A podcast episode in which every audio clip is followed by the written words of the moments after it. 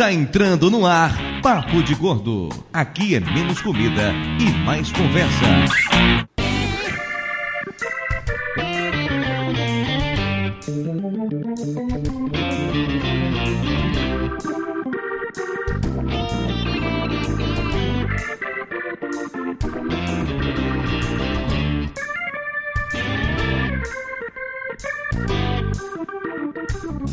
Ouvintes de peso, univos! De São Paulo, aqui é Dudu Salles e meu pai é um engenheiro frustrado. De São Paulo, aqui é Mayra e eu devia ganhar um real para cada vez que um engenheiro tentou ensinar a fazer o meu trabalho. Nossa, Mayra, que absurdo! Que, Que, que ódio no coração, que não? violência! Olha, que Você raiva. podia ter só prestado atenção e aprendido, né, Mayra? eu mereci, eu mereci. Que filho da puta! Pra vocês verem como é que são os engenheiros, né? Tá aqui a prova do que eu passei na minha vida. Aqui de São Paulo é o Flávio e gostei da ideia. Vou começar a cobrar cada vez que eu tento ensinar um engenheiro a fazer o seu trabalho. Boa ideia, mano. Elba. Eu buquei, eu buquei, eu buquei.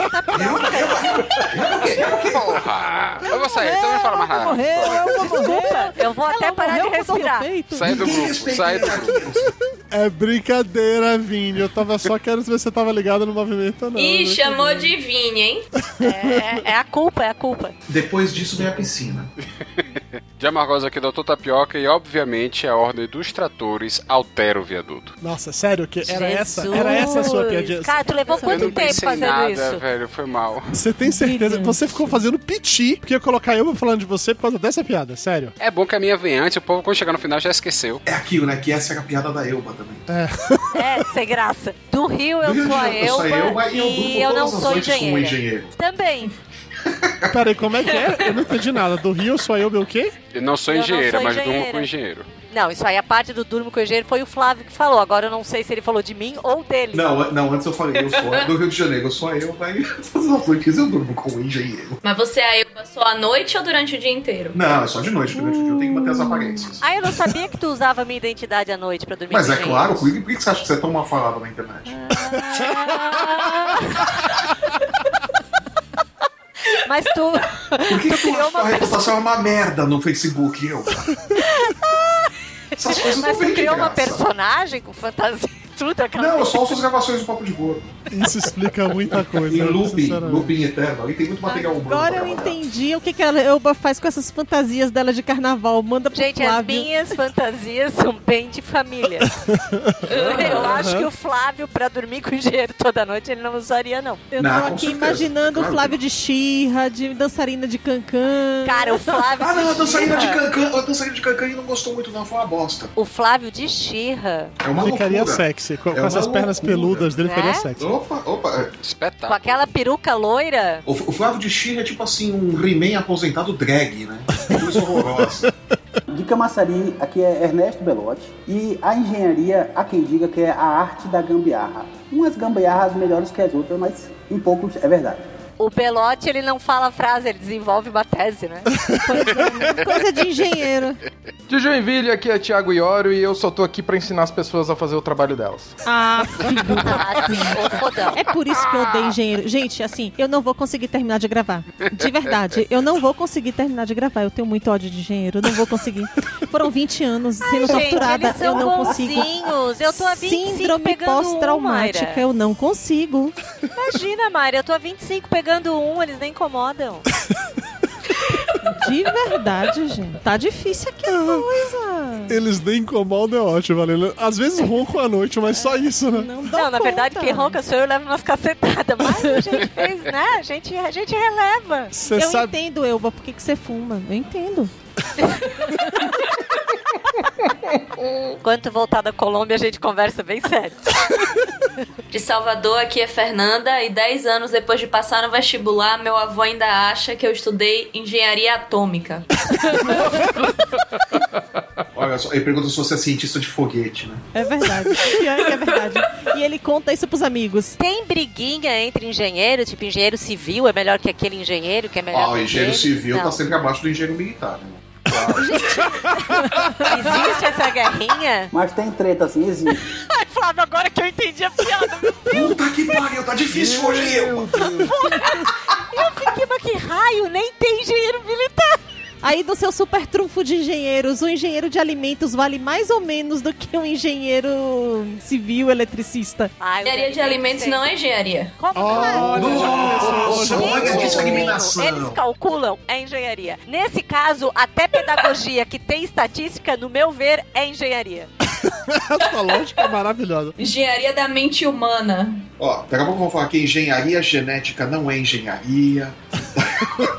Daqui a pouco vão falar, vão falar que a Terra Engenharia não, de não, produção não é Não, pera. engenharia. Calma, vão falar que a Terra não é é plana. engenharia. Não, calma, a gente vai definir o que é engenharia daqui a pouco. A gente tá na abertura do programa ainda, não tenha nervo.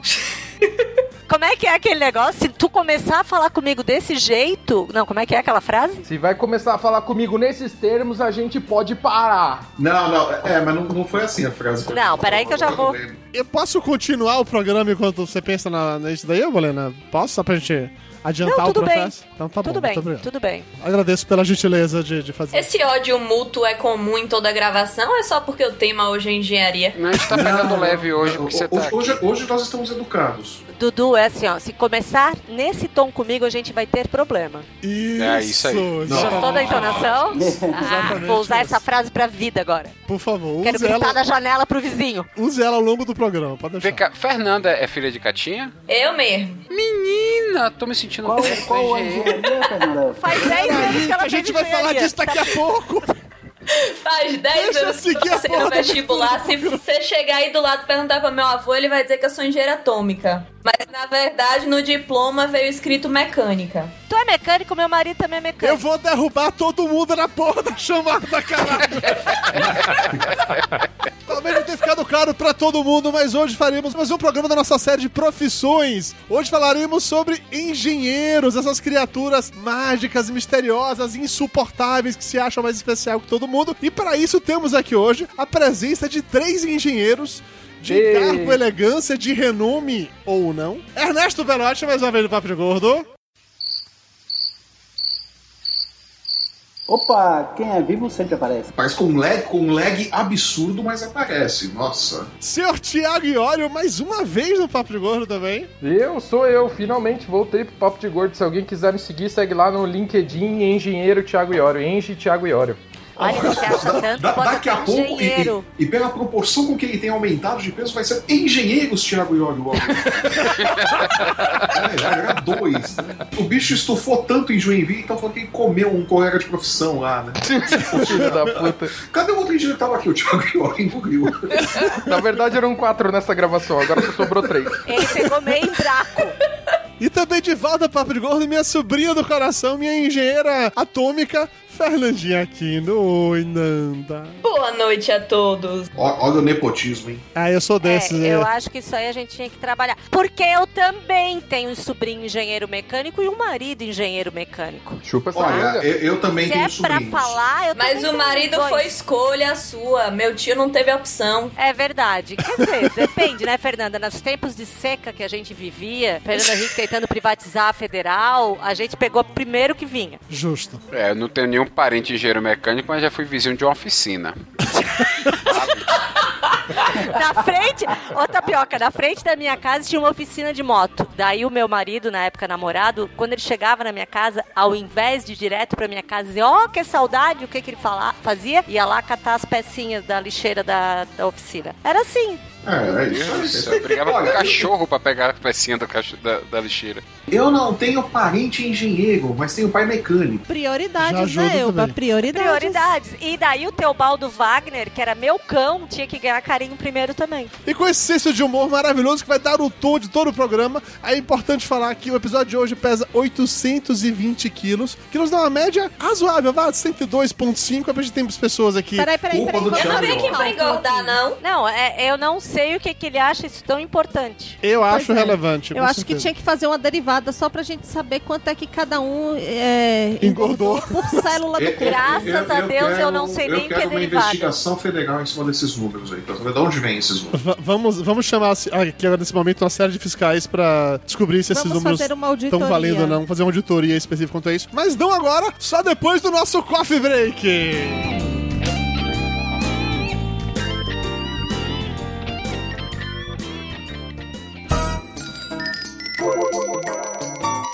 Ainda tem pão? Mara já trouxe o café pro bolo? Isso é bolo de quê, hein? Passa a, a faca. Pô, por favor, me dá esse pedaço de torta aí. Pedacinho do canto, do canto. Rapaz, Dudu é tão gordo, mas tão gordo, velho, que ele foi batizado no Sil hoje. É, aquele cara é muito chato. O pão, o pão tá quente, eu quero pão quente. Você ficou sabendo do Flávio? Quantos carboidratos tem isso aí? É muito calórico? Tem leitinho. Velho, passa o açúcar pra mim, faz favor. Velho, você veio tomar um cafezinho ou tá jantando? A comida é boa.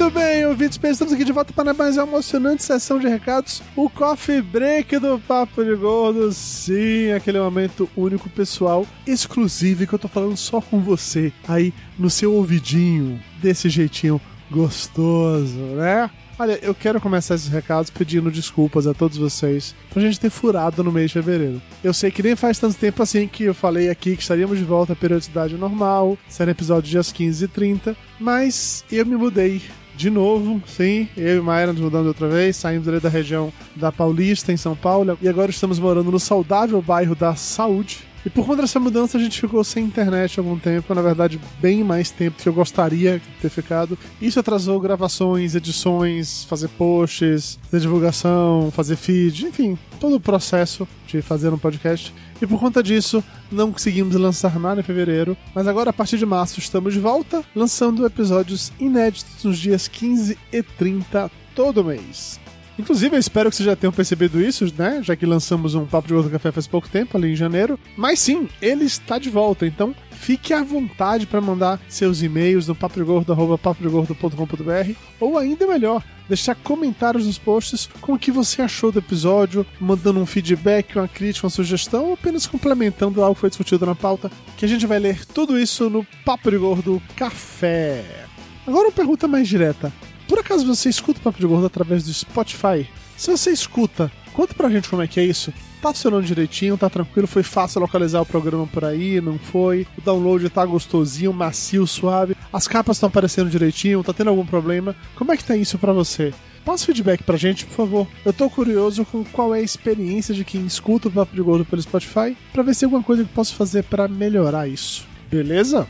E falando em melhorar, se você quer tornar o Papo de Gordo cada vez melhor, cada vez mais especial, você pode fazer isso. Basta se tornar um dos padrinhos ou patronos do Papo de Gordo. Sim, nós temos a campanha de financiamento coletivo que está em várias, várias plataformas. Está no Padrim, está no Patreon e também está no PicPay. Eu não sei se você, ouvinte do Papo de Gordo, sabe bem como é que funciona o PicPay, mas ela é uma plataforma de pagamentos. Você pode usar ela para pagar qualquer coisa que você queira, desde um boleto, uma conta no restaurante, transferir dinheiro para alguém. Mas o grande diferencial é que eles têm um esqueminha chamado cashback. De vez em quando você recebe a notificação do tipo, olha, se você pagar hoje um boleto de até 100 reais, você vai receber 20% de volta. Então, basicamente, você paga o boleto através do PicPay, eles te dão 20 reais de volta. É simples assim. O aplicativo é bem legal, eu recomendo pra caramba pra vocês. Se ainda não conhecem, experimentem. Através dele vocês podem assinar vários e vários conteúdos legais, não só do Papo de Gordo, mas tem outros podcasts que estão lá presentes, tipo o Google Cast, o Boa Noite Internet do Cris Dias. Tem muita coisa legal por lá. Você pode chegar lá, assinar facilmente e colaborar para a existência do seu podcast favorito. No Papo de Gordo, a gente trabalha com três faixas de colaboração. Até cinco reais, o seu nome estará citado no post de todos os podcasts, enquanto você for o nosso padrinho. A partir de 10 reais, você se torna assinante da nossa newsletter semanal. Através delas vai ter acesso à lista de temas dos nossos programas para ajudar a montar as pautas dos próximos episódios, bem como conferir conteúdo extra. Por exemplo, na newsletter que saiu na semana passada, tem lá como conteúdo adicional extra exclusivo para os nossos assinantes parte do time do Papo de Gordo comentando como é que eles eram quando tinham 13 anos de idade e de que maneira isso guiou ou não guiou suas vidas. Aí na nossa última faixa de colaboração, que seriam 20 reais por mês, além de todas as recompensas anteriores, você ainda vai receber um agradecimento público aqui no nosso podcast, bem como poderá mandar mensagens de áudio com perguntas ou comentários sobre os nossos podcasts para tocar aqui no ar. Então é nesse momento que eu quero agradecer publicamente aos meus diletos padrinhos Júlio César Magraf Júnior, Josair EG Júnior e Fernando Abreu Gotijo. Muito obrigado, seus lindos. E é isso, recados dados. Vamos lá de volta para o programa destilar um pouquinho de ódio sobre essa profissão tão nobre de pessoas que se acham tanto, que são os engenheiros.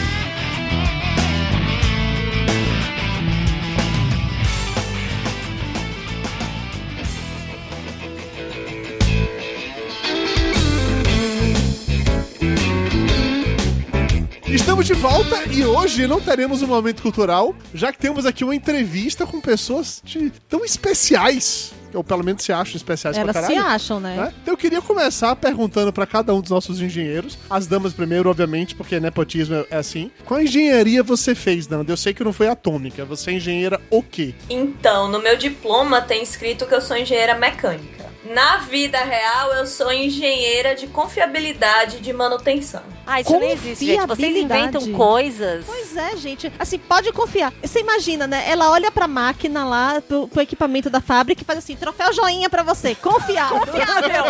Exatamente, É eu dou aí. um okzinho ou não. Ima- Imagina ela na sala do cafezinho, ela olha assim, ela olha pra aquela maquininha da Três Corações e fala, eu não confio nesta máquina, troca É isso, mas confiança você pega no olhar, né? Basta olho no Pensa olho. na relação da Fernanda com os colegas de trabalho. Ela é aquele tipo de engenheiro que fica lá falando com o pobre do operador, falando assim: vamos fazer a manutenção preventiva, preditiva, pré não sei o que lá, para aí esse negócio. E o cara falou: mas doutor, o negócio é o seguinte: você não tá vendo que essa porra tá quebrada? É porque só trocar mantenedor tem mania de ser bombeiro. Sonhou de ser bombeiro, vai pra fábrica só apagar fogo e deixa a máquina quebrar pra sentir um pouquinho de emoção, né? Ela é ó. Já rolou Olha indireta aí, eu já indireta. Olha só, ela, ela é aquela engenheira que fica ali assim em cima do aquário observando a fábrica, assim, Sim. falando, não confio naquele pessoal ali, ó.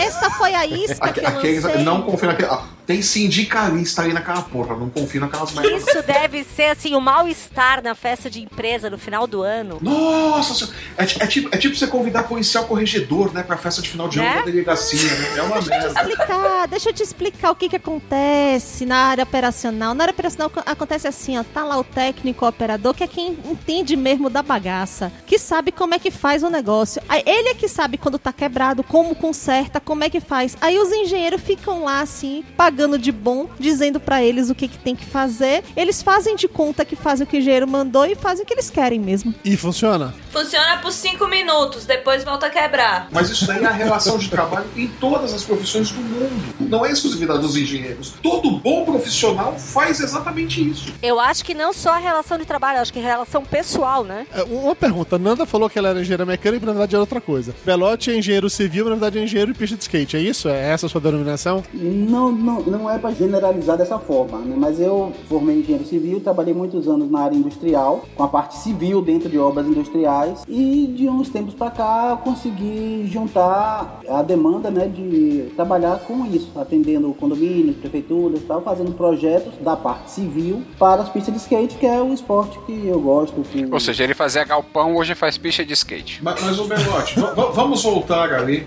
aos seus, aos seus 18 anos, Belote, quando você era engenheiro militar. Que tipo de obra você fazia no quartel? nunca fui, nunca fui pro exército, meu cara. Ah, pegou excesso de contingente, por isso que virou engenheiro civil, né? Tá devendo, hein?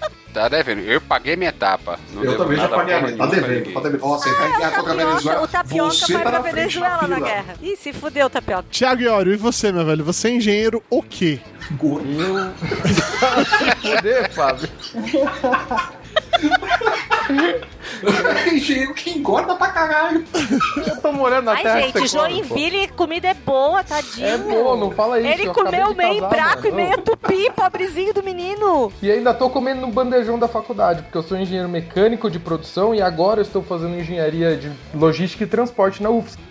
Mas a UFSC não tem faculdade melhor que a UFSC. Olha aí, É, a, Elba. a, a Elba conheceu um engenheiro lá, nossa, ficou feliz da vida. Gente, eu me formei na UFSC. Não, mas, mas peraí, ô, esse negócio de engenharia de a logística... faculdade, Ilba. Engenharia de logística existe ou é tipo engenharia de elementos que a Nanda falou que não existe? Existe, existe. Existe, Existe de verdade, assim? Existe logística, existe transporte, existe um monte de engenharia por Os, aí. os demais engenheiros do, no chat concordam com essa afirmação? Hein, Nanda e Belote, vocês concordam que engenharia de logística é engenharia ou não? É assim, Eu tinha ouvido falar nesse curso. Tem engenharia de miçanga também, engenharia de bijuteria. Não, a engenharia tem... de miçanga é a minha, né? Que é humana. É humanas, velho. Tem não dá. engenharia de Armengue, que já foi falado aqui no começo do programa, inclusive. De quem? De Armengue, de, de Armengue. De. Armengue. Que é engenharia de gambiarra. Gambiarra. Isso.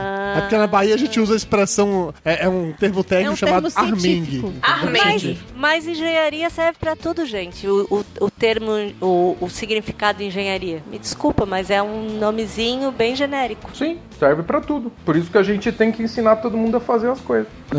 Filho da puta. Você usa a matemática, o conhecimento matemático pra botar ordem na casa. É. Nossa, eu vou ensinar voltar Gente, na casa assim, com a eu- olha, matemática. a próxima, eu vou sair. Eu vou embora. Eu tô avisando que eu vou embora. Papai Belote, ele não, ele não consegue. Eu vou, eu vou falar uma coisa, assim. Eu fiz letras na UFSC, né? O que tinha de menino de engenharia lá pra aprender a escrever e falar. Gente, Belote, ele não consegue manter o carro dele limpo. Só Você acha que ele vai saber falar isso, Esses tá? Engenheiros, isso. eles se formam, viram presidente de empresa e não conseguem mandar um e-mail. Que absurdo! Tem que mandar para a área de comunicação corrigir Que essa porra. generalização absurda! Eu acho isso Ache um erro de português no texto que eu escrevo. Eu, Eu conheci um engenheiro escrevia bem pra cacete. Seu marido, você casou com Seu marido não, não, vale. meu, não. O, o professor Hamilton Save, de engenharia da UFSC, escrevia bem pra cacete. Agora, Mas é um problema do curso, porque durante o curso de engenharia você não tem prática nenhuma de escrita. não, então, os guris faziam parte como eu era muito boa em redação na época da escola. Eu Os guris fa-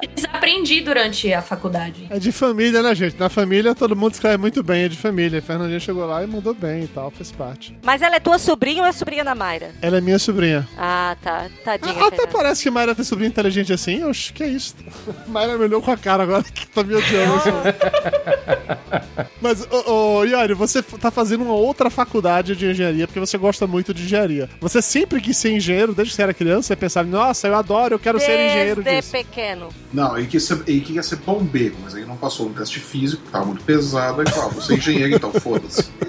Ah, toma no cu, fala. Achei que ele só tinha engordado depois de entrar na engenharia. Não, eu Isso- é depois que eu fui pra Joinville. Tá vendo porque eu sou gorda? Porque eu sou Catarina. Não é porque eu como, é porque eu sou Catarina. Tá aí o Thiago pra provar. Ah, respondendo, não, respondendo a tua pergunta, cara, eu, eu sempre fiquei nessa de desmontar, de querer ver o que tinha dentro, de fazer as coisas. Não, isso é relojoeiro, É, cacete. todo mundo faz. Mas, mas assim. Não, Flávio, eu- eu- é engenharia de relojoaria, é diferente. Porra, não, isso, isso aí é o, é o peão da estrela que faz, cara. Aquele carrinho controle remoto. É, só que eu quebrava e desmontava todo o carrinho. E daí eu, eu fiz escola técnica e, obviamente, o caminho, eu acho que o caminho mais, mais lógico, né, pra quem gosta do negócio é ir pra, pra engenharia. E eu fui pra engenharia mecânica. Eu já tinha feito técnico mecânico e segui pro lado. Meu pai também é desenhista, mecânico, mãe também é administradora, então eu- foi, foi genético quase. Então você foi de técnico para daí fazer engenharia, entendi. E você, Nanda, você sempre quis ser engenheira? Eu sei que não, você queria fazer outra coisa. Não, é, eu queria fazer direito na época da escola. Eu acho que o primeiro momento que eu pensei na engenharia foi no meu segundo ano, não, desculpa, primeiro ano do ensino médio, e foi meio por eliminação, quando eu comecei a me dar conta do que realmente era, o que era a medicina, e eu decidi não quero fazer aquilo, não quero fazer aquilo, por mais ridículo que seja, eu adorava matemática, física e química, então eu disse, vai engenharia. Que é uma escolha super válida, eu, eu entendo. Eu fiz, eu fiz algo parecido para escolher publicidade, só que foi por eliminação de todas as matérias e. Foi o que sobrou, né, Dudu? Você foi, elimina... você foi sendo eliminado pelas outras, pelos outros cursos e acabou resolvendo pra esse. É, Educação física não ia, né, tio? Nem pensar, nem possibilidade de acontecer. Belote, e você, cara? Você sempre quis ser engenheiro? Não, não exatamente. Eu gostei, go- sempre gostei de tecnologia e coisas assim, mas não, nunca gostei de obra exatamente, né? Na época que comecei a estudar para faculdade, eu queria na área de informática, processamento de dados, que era como chamava na época. E em certo ponto Quem eu tá esfregando o colher numa lata? Belote, é Belote. Ele tá com lag, comendo alguma coisa, batendo Tá comendo na atum, China. velho. Que porra é essa? Pô, que merda, eu tava mexendo na, numa, numa- em um potinho de canetas aqui com. Foi mal. Então faça favor de não mexer. Já me lembrei, eu, eu sabia disso. Da época que eu, que eu gravava podcast, eu sabia essa parte, eu tinha esquecido. É, sim, aí quando eu comecei a estudar pra pensar em vestibular e tal, pra área de informática, processamento, e fui percebendo o quanto eu gostava e quanto eu tava ficando bom em matemática, o assunto em matemática de segundo grau, que na época de colégio não era tão importante assim pra mim. E aí eu falei, não, ah, acho que engenharia dá ok. Não passei no primeiro vestibular pra processamento, mas passei pra engenharia da faculdade. No que eu comecei, aí sim eu comecei a me identificar com a parte da engenharia em si. Quantas mulheres tinham nas turmas de vocês de engenharia? Eu sei que mulher é minoria pra caralho nesse, nesse meio, né? Cara, da minha engenharia chegaram 40% de mulher e saiu, sei lá, 10%, se formou 10%. 10% é um número próximo disso aí, 10 a 15%. Pra ser resposta de engenheiro seria 12,23%. Por aí. Então, a quantidade de mulheres depende muito da engenharia. Para mecânica, 40% eu achei até muito. Na minha turma, é, na época foi a turma com o maior número de mulheres, em 2018. 2008, éramos quatro numa turma de 40. Quatro Depois mulheres na turma de 40. Olha 10%. Isso. Numa conta rápida, E 10%. tinha sido o maior número até então. Depois disso já aumentou pra caramba, mas na turma logo antes de mim não tinha nenhuma mulher. Eu acho que pra me- engenharia mecânica tá até alto, né? Acho que o mais perto mesmo é de ter nenhuma. Das engenharias, eu acho que a mecânica, eu acho que é tem menos mulher, né? pelo que eu. É, quais são as engenharias lá? Mecânica, elétrica, civil. Química. É, essas são as Química. três principais, né? Essas são as três Mecatrônica. iniciais lá atrás que foram que começou é, a engenharia, a grande engenharia era essa, né? É, e daí e daí vem o resto, né? Pra- se, se você olhar para mais mulher, então tem química de alimentos, têxtil e mais homens nas nas Civil outras- também tinha mulher pra caramba na minha faculdade. Não, mas aí uma pergunta, assim, pra cada um desses tipos de engenharia que a gente tá falando, tem algum tipo de, de talento, de skill necessário pra uma pessoa fazer um ou outro? Porque eu parto do princípio que matemática é importante pra todas, mas pra engenharia civil e pra engenharia mecânica, tem alguma diferença que você tem que ser melhor em uma coisa ou na outra pra escolher esses cursos? Ou, na verdade, não, é só matemática e foda-se? Numa tu tem que gostar de construir e na outra tu tem que gostar de mecânica. Basicamente. Não necessariamente, carro, porque. É. Fernanda, não me contraria, Fernanda. Então, eu nasci pra contrariar os outros. Você pretende dormir ainda hoje? Então não contraria eu bastante, não sai daqui. Por favor, pelo amor de Deus. Eu não acho que existe um skill determinado pra ser Não. cursado em engenharia ou. Talento, Fernanda. Inclusive, eu acho que a idade que a gente é, escolhe o curso que vai fazer não é suficiente. Dentro da engenharia hoje você tem tantas opções de engenharia. Não sei nem se a área que eu trabalho hoje, engenharia mecânica, seria o melhor curso que eu poderia ter feito. Não, não vejo como um, talento específico.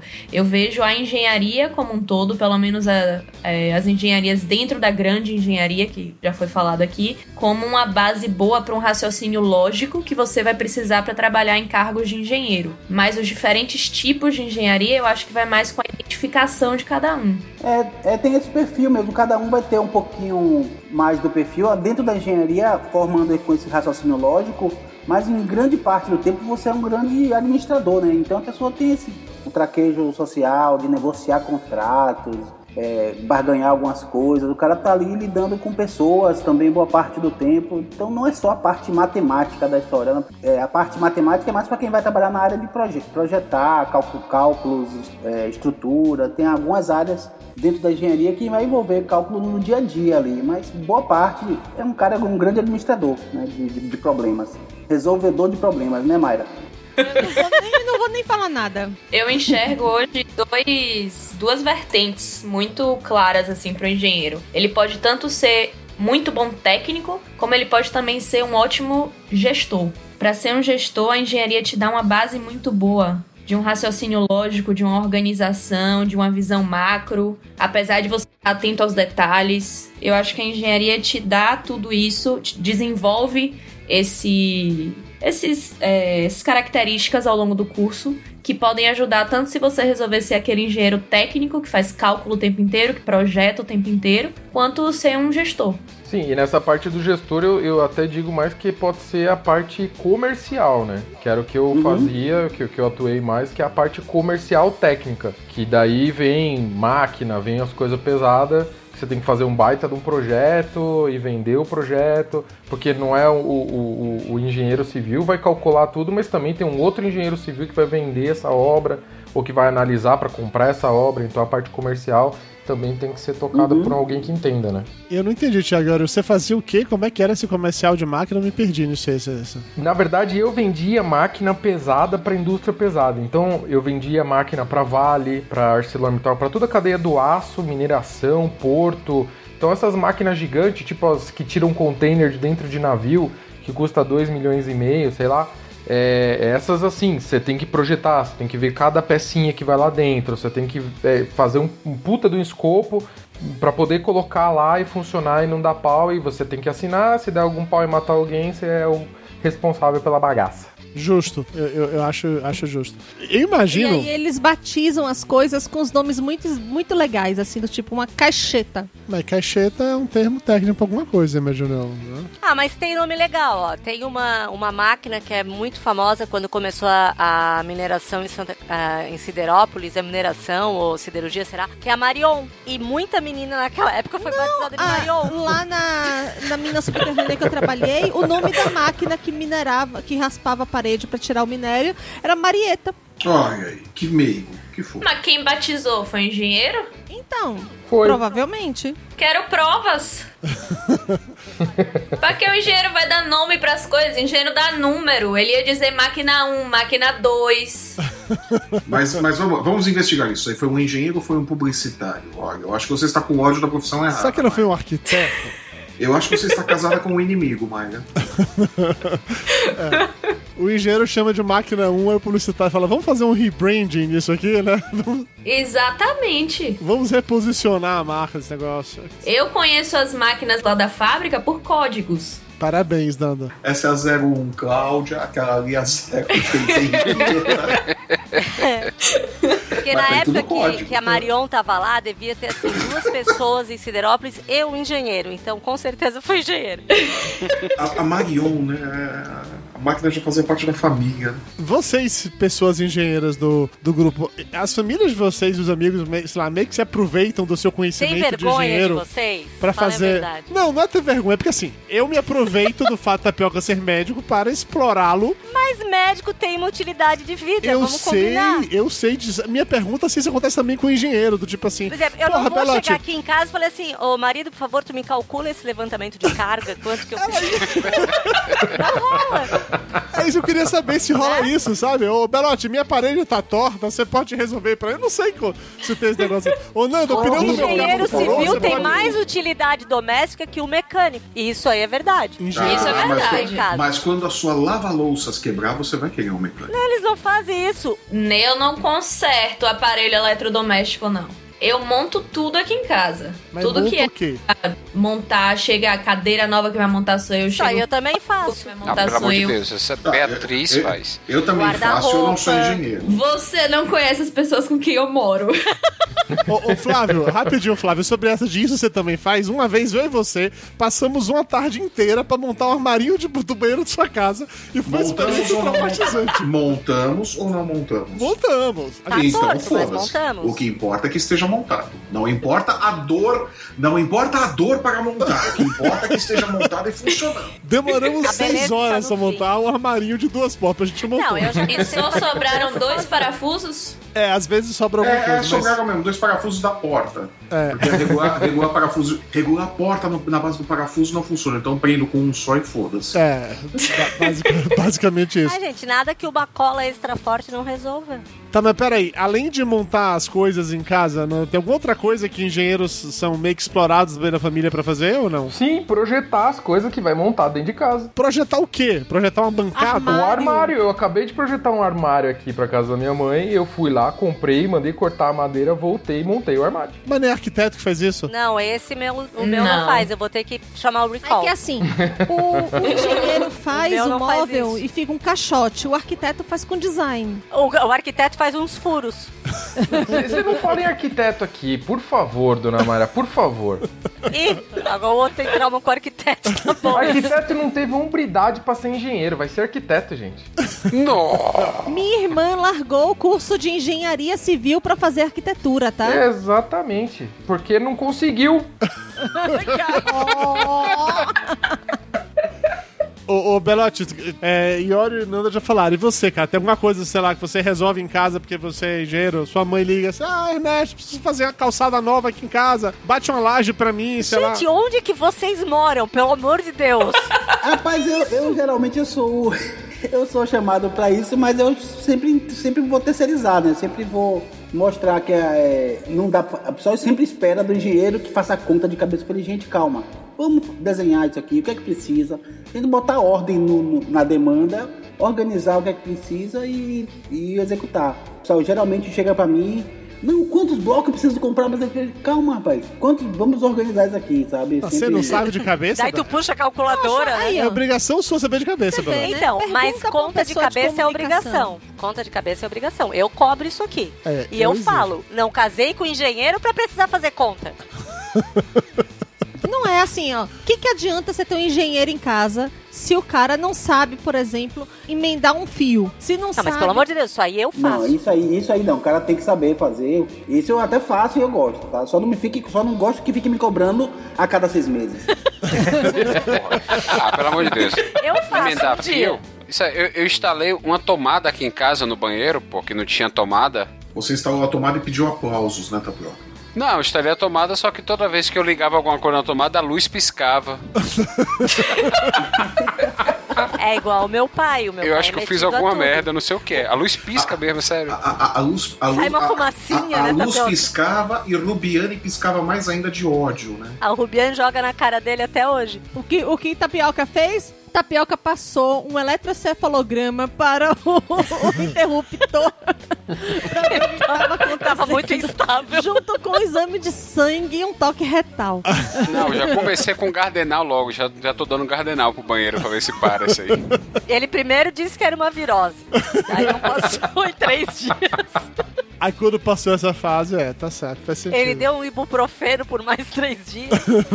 É que assim, é, eu acho que ter um amigo engenheiro deveria ter esse tipo de utilidade de montar Isso eu coisas acho em um casa, absurdo, de assim. trocar a resistência de chuveiro. Você só faz amigos pela utilidade deles? É óbvio, Não, ele é, é um óbvio. interesseiro, cara. É evidente. Metade dos meus amigos, Nanda. Vamos lá. Que absurdo. Vamos Eu lá. acredito a gente horrores. Tá aqui, ó. A gente tá aqui solto nesse mundo de meu Deus. Solto e sujeito a intempéries e tudo mais. Aí você Parabéns pega. pelo uso da palavra intempéries, tá?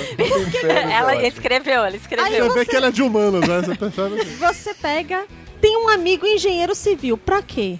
Pra ele vir na sua casa. Agora, por exemplo, a gente vai ter que passar por uma vistoria aqui pra entregar o apartamento. Pra quê que a gente tem um engenheiro civil na... amigo? Pra ele vir aqui, pra ele poder pe- pegar e pintar a parede pra gente, pra poder no apartamento novo instalar tomada nova, essas coisas. É pra isso que serve o Mas você sabe que na faculdade não tem aulinha assim de como pintar a parede, como montar um motor, como Aí trocar. na- é isso, na coisa família aí não a gente ensina na faculdade, não. mecânica. Pra quê? Porque o carro pode quebrar. Por exemplo, se eu tiver em Troca Salvador, um o pneu do pneu. carro furar, eu vou falar, Nanda, você é engenheira mecânica, vem aqui, Troca um troca o pneu do meu pneu. carro. Não, eu troco o pneu do carro porque me ensinaram na autoescola. Se você comprou sua carteira, não é culpa minha. Olha, você sabe, você sabe não, que Então, é tecnicamente... respeito pelo tio, né? Você vai rever essa sua decisão de chamar parentes pra gravar, né? Intimidade é uma merda. Cara, a última a única vez que eu chamei um engenheiro assim pra me ajudar, a gente tava construindo a casa, o cara era de uma empresa grande lá de Salvador, amigo meu, chegou aqui, olhou a obra falou assim: Mas vem cá, cadê a betoneira? Eu falei: Não, o cara bate a massa no chão. Não, mano, pode bater a massa no chão. Tá, vou tomar uma cerveja, deixa essa porra pra lá. Não quero mais que você olhe porra nenhuma.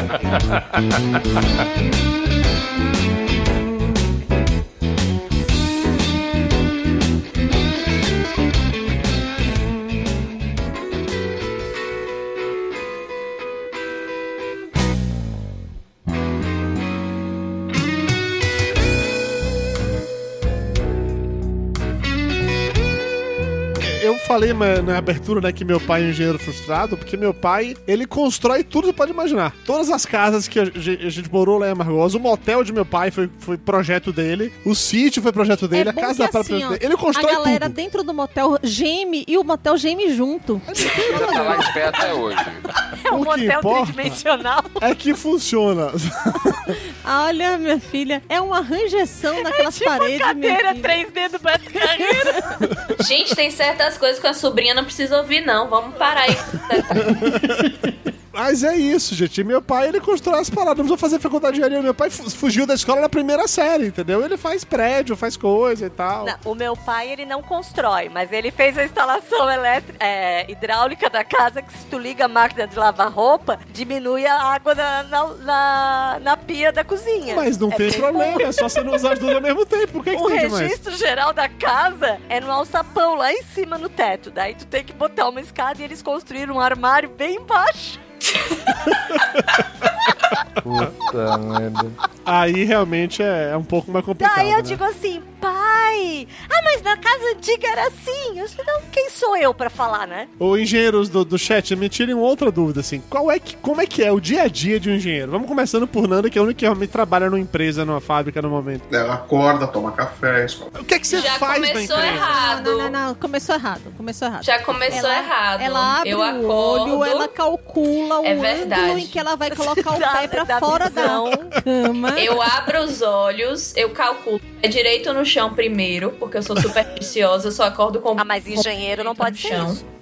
Ah, mas eu tenho esse lado humano também. Eu Ah, tenho esse tá. lado de, da pedagogia que vem de minha mãe. Sei. Eu não tenho nada a ver com isso, mas tudo bem. Lá, Tomo tá. banho, boto a farda, entro no carrinho que vai levar pra fábrica, durmo. A farda é Quando uniforme. chega. É, uniforme, É uniforme. é. Acordo quando chega lá, tomo café quando chega lá. Realmente só acordo depois de duas xícaras de café preto. Justo. Até aí estamos parecidos. no Isso já polo? são 10 da manhã. Trabalho no polo, em Camaçari. Não, ainda são 7h15. Mas tu trabalha no chão de fábrica. Não, ela desfila pelo chão de fábrica, é diferente. Não tem como Engenheiro desfilar naquele uniforme, não. Não tem como desfilar naquele uniforme, não. Nem se você tentar. A área operacional serve para engenheiro desfilar. Tanto é que eles marcam de azulzinho, assim, um lugar que o engenheiro pode passar. Nossa, rapaz, Não, Mayra não tem é muito azul não, rancor hein? de- A Mayra, ela tem um trauma tão grande Meu Deus do céu. gente. Sim, Nanda, continua. Aí você chega lá na fábrica e aí? Então, eu trabalho na área de confiabilidade da manutenção. que Significa que eu faço análises sobre o comportamento das máquinas para direcionar as estratégias da manutenção. Aí ela Acho que- coloca a máquina de castigo Gente, no é cantinho porque se comportou mal. Isso é lindo. Isso é lindo. É, é a pessoa que chegar e falar: essa máquina aqui tá uma merda. Essa daqui, Exatamente. essa daqui Eu vai ficar abro o sistemazinho lá que registra o comportamento da máquina. Aí eu mostro pra todo mundo, máquina estrelinha aqui pra tá uma merda. bem. Aí eu uso um bocado de Excel pra construir vários gráficos bonitinhos. Ela é uma moça da manutenção chique. Não, ela não é da manutenção, é porque ela não, não de fato faz nada. Ela, Ela, só. ela olha não, ela não conserta, ela é a cagueta daí. Mas ela só manda. ela Sou, só eu sou, eu sou a fofoqueira. Não, ele é aquela gorenta que fala, essa porra vai quebrar. quebrar. Também faço isso ela vira muito. os negócios. Eu faço assim, mês que vem essa máquina vai quebrar três vezes no intervalo de oito horas entre cada. Credo, Nanda. Você vê, né? Eu não quero te conhecer pessoalmente, não. Fiquei com medo agora. Técnico de segurança deve te adorar, não? Não, e pior de tudo, com, com esse tipo de engenheiro existindo no mundo, ainda tem avião que cai. Pois a engenharia aeronáutica é uma das melhores. O campo aeronáutico foi um que melhor desenvolveu a engenharia de manutenção. No caso que eu trabalho, a gente falou de engenharias ingratas, a engenharia de manutenção é uma das mais ingratas de todas. Porque se você está fazendo o seu trabalho, beleza, tá tudo certo, a máquina tá rodando. Se a máquina quebra, tudo é culpa da manutenção. Ninguém quer Mas é saber se o operador fez alguma coisa errada na máquina, se o processo colocou os parâmetros errados na máquina, foi a Você vai manutenção. querer culpar o peão agora, é isso? Nada a ver, doutora. Doutora, eu falo. sempre fiz assim, nunca teve problema. Eu tô aqui pra denunciar pra tudo isso. A gente tem que acabar com tudo isso que tá aí, Tá gente. Eu tô falando aqui, ó, a supremacia dos engenheiros, botando de novo a culpa aí no pobre do operador oprimido. Ah, não, mas o operador nunca fez nada errado. Nunca botou a mãozinha ali na máquina. Nunca fez nada errado. O operador o é santo. Você, Ah, você ah, está aí- se aí a contradizendo. Titia. Quantas vezes o engenheiro foi lá e pôs a mão na maquininha? hã? Quantas vezes o Nenhuma. engenheiro foi lá e operou a maquininha? É. Nenhuma. Eu dei um pause aqui agora, é, exatamente sobre isso. Eu recebi um áudio aqui do, do encarregado, né? Que já é um pouquinho acima do peão de que tá que, com a dúvida no projeto que a gente vai executar amanhã. Um detalhezinho bem básico, sabe? De, de ângulo de escada, altura de espelho, uma. Ele me mandou a dúvida dele, eu peguei uma parte do projeto, mandei a medida correta E ele mandou no grupo da obra, cheio de, dizendo que não é assim, você não entendeu, não sei o que. Aí, puta que pariu, eu tive que mandar um, uns brefs dele mostrando que a porcaria da informação que ele tava querendo estava já no desenho.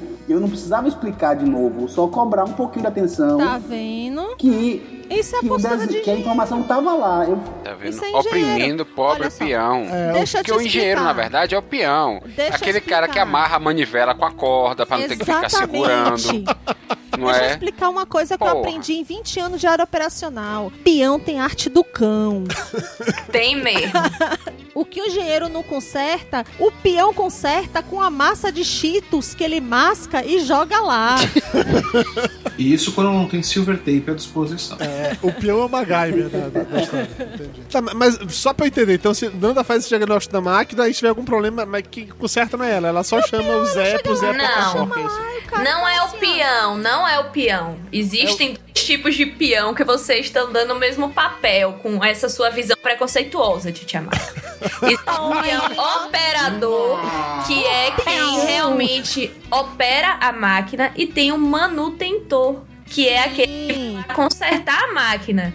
Ele é, é o operador ele tá no chão de fábrica. Tá, pera, pera, deixa eu entender. Tem um Não, não, operador não, não. que é o cara que Não, opera a tem máquina. um operador mantenedor, que é um operador que opera a máquina e ainda faz pequenas manutenções. Isso se você É viver numa empresa com cultura de TPM, que é Isso. de manutenção produtiva total, que muito poucas TPM? empresas hoje em dia têm. TPM, você não sabia, não? Não, tem TPM. Então eu sei o que é. Tá vendo? Eu sou de comunicação, mas eu sei. Tá, eu, tá- eu sei TPM. Meu tio sabe todo mês, né, tio? Mas tudo bem. então, enfim. É, ok, e aí você não conserta, você só, só manda o peão número 2 ir lá consertar o negócio, é isso. Não, eu vou junto com o técnico de manutenção. Ele Nossa. o que Você é que ele tá fazendo. Isso é flanelinha de chave de fenda, né? Vira. Coloca o ângulo da chave Não, eu fico aprendendo com eles. A parte técnica de consertar a máquina, eles realmente sabem mais do que a gente. Belote, você numa obra, Belote, você chega lá, você olha pro, pro seu Zé lá, o pedreiro, fala assim, ô seu Zé, bate essa laje aí. Ô, seu Zé, o tijolo tá no ângulo errado aí, você faz na, numa obra, é isso? Não, o Belote vai lá, pega o skate e testa, né? Se ele não ralar os cotovelos, tá beleza. Acho que o Belote morreu de novo. Não, o Berote tá, tá no WhatsApp falando com o Ele cara tá lá, xingando o cara todo. A porra da escada é assim, coitado. caralho. Tá dando um feedback no cara. É, pode ser. e olha, e você, meu velho? Você contava naquela parada lá de vender as máquinas, então, como é que é o dia a dia de um engenheiro? Ou de um engenheiro desse, de lojista, tá, tá estudando agora. Qual que é o dia a dia de um cara desse? O que um cara faz? né, Também quero saber, tô curiosa. Então, cara, é, eu agora não tô trabalhando, mas se quiser me contratar é só entrar lá no LinkedIn e me, me mandar um contato. não, é sério, é eu, sério. Eu, eu, eu acho que você tá fazendo propaganda no, no, no podcast errado. Não, eu tô fazendo no podcast certo, eu tô pagando Dudu pra isso, porra. Esse podcast saiu do seu Puta, você caiu nessa, cara! Ah, ele me comprou. Putz, o bicho, além de gordo é burro. Caralho, Thiago, você meio... Sim, continue, Olho. É, não, então, o, o engenheiro, bom, pelo menos na, na parte comercial, o que que, o que que eu fazia, né? Pegava, ia prospectar o cliente, ia ver qual que é o problema dele, para saber qual que é o produto aplicável para ele, fazia proposta técnica, proposta comercial, muitas empresas pedem para dividir isso, né? A, a Vale é uma delas e outras também são assim, que você tem que mandar proposta técnica para a área técnica, proposta comercial para a área de compras, para ninguém ficar influído, né? Não, não- levar uma influência. Aí depois você vai fazer o startup, instalar, fazer a avaliação, o teste de, de início e tudo mais, tipo ponte rolante de 500 toneladas que leva é, cadinho de aço derretido no meio de uma siderúrgica é, é um negócio complicado de se testar. Mas tem um teste para isso, sim.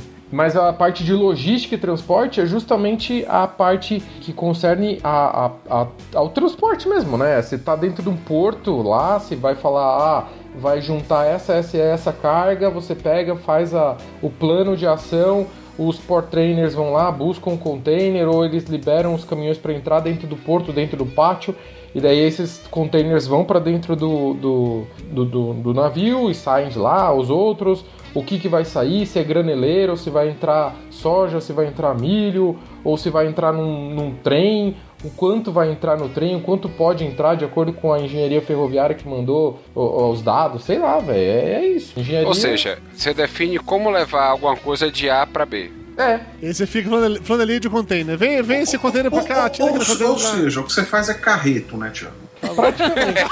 Trocando em minutos você faz carreto, é isso, é isso. Você você fala com o João, fala, e aí, João, aí, pega esse container aí, leva pra não sei onde. Aí você Ele vai. é o chapa. Ou, ou seja, você, você gerencia carreto. É seja, aí. o que você faz é tipo mudança, né? Isso você poderia fazer. Eu vou mudar daqui a duas semanas. mudança, é isso Você poderia vir Você aqui faz, ajudar. o, o que você faz, a Graneiro faz pela metade do preço. É. Não, faz um pouco mais caro.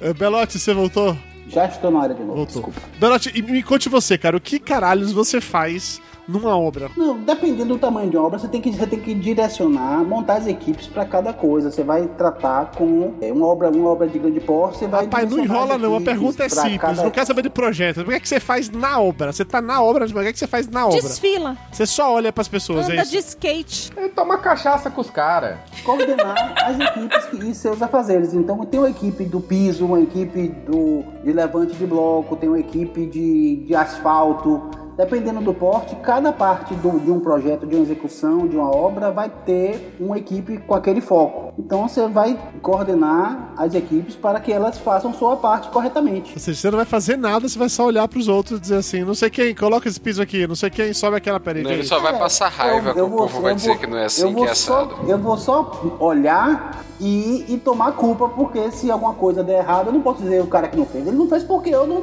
não cobrei corretamente, ou porque eu esqueci de programar um equipamento que vai atrasar a obra. Eu vou ter 50 peões parados porque eu esqueci de pedir aquele, aquele material com o prazo adequado para chegar no tempo correto. O Dudu, cronograma você é previa. engenheiro. É, eu ia falar isso, Belote. O que você tá descrevendo é tipo o meu trabalho, é gerente de projeto, é o que eu faço, é sou babá de adulto, é Exatamente, tem várias partes. Tem um engenheiro que cuida disso, que vai lá brigar com o cara. Eu geralmente, né, dependendo do tamanho da obra, você bota um encarregado para essa parte, que é o cara que vai lidar diretamente com o peão. Você acha que é o cara que vai fazer o trabalho que era pra ser seu e você não faz. Eu vou coordenar um, um grupo de supervisores que coordena, cada supervisor tem alguns encarregados. Caralho, cada vou coordenar um grupo de supervisores, cada um tem um grupo de coordenados. Puta que pariu, Belote. Você não entendeu ainda, Dudu? O Belote terceiriza. É isso que ele faz. Em resumo, é isso. Os caras Eu pagam, os caras é, pagam o Eu Belote tô falando isso numa terceirizar. situação de uma empresa maior, de uma empresa de grande porte que, que, que permite isso. Existem obras menores, obrinhas de pista de skate, no caso, quando é pista de condomínio, por exemplo. Eu tô lá fazendo tudo, eu não vou botar um encarregado supervisor. Eu tenho ali aquela equipezinha pequena de pedreiro encarregado, eu só preciso providenciar que o material chegue no tempo certo, nas, na- nas datas corretas, pra que o, e o cara execute sem, otimizando o trabalho do cara, entendeu? Tá, mas numa obra dessa de pista de skate, a única coisa que você realmente faz é testar a pista depois que ela tá pronta, né? Não faz mais nada além disso. Você Essa, não, essa é a melhor parte. Você não bota o. É só- Você não bota o cimento, você não bate a, a laje, não faz porra nenhuma. Você não cava um, ch- Não, um mas eu chão. acho que é, no caso da pista de skate, eu tô ali cuidando para que ela fique, é um carinho pessoal, assim, sabe? De, de fazer que a curva, que as curvas fiquem certinhas, os detalhes sejam adequados e tal. Mas a engenharia mesmo é tá na organizar a logística, entra uma parte da logística, de fazer as coisas chegarem nos prazos corretos e você pedir no tempo correto, fazer com que ninguém fique com o tempo ocioso, já que está sendo pago, né? Pra fazer Mas vem cá, qual a diferença entre encarregado e mestre de obra? É, é uma hierarquia mesmo, assim, sabe? O encarre... o- geralmente o, o mestre ele já foi encarregado e ele controla alguns, encar... alguns encarregados abaixo dele. Nossa, muito complexo isso. É o, encarre- é o encarregado pra controlar os encarregados. Você tá entendendo? Ele terceiriza. É, É, isso é que isso. ele faz. Ele delega. Belote cria um, ca- um cabide É. de empregos. é Só que ele assim, faz. quando, quando você tá numa empresa, numa obrinha, numa obra menor, você tá ali, tá- você faz teve um pouco de tudo, sabe? Vem cá, você bate massa, faz um pouquinho de tudo.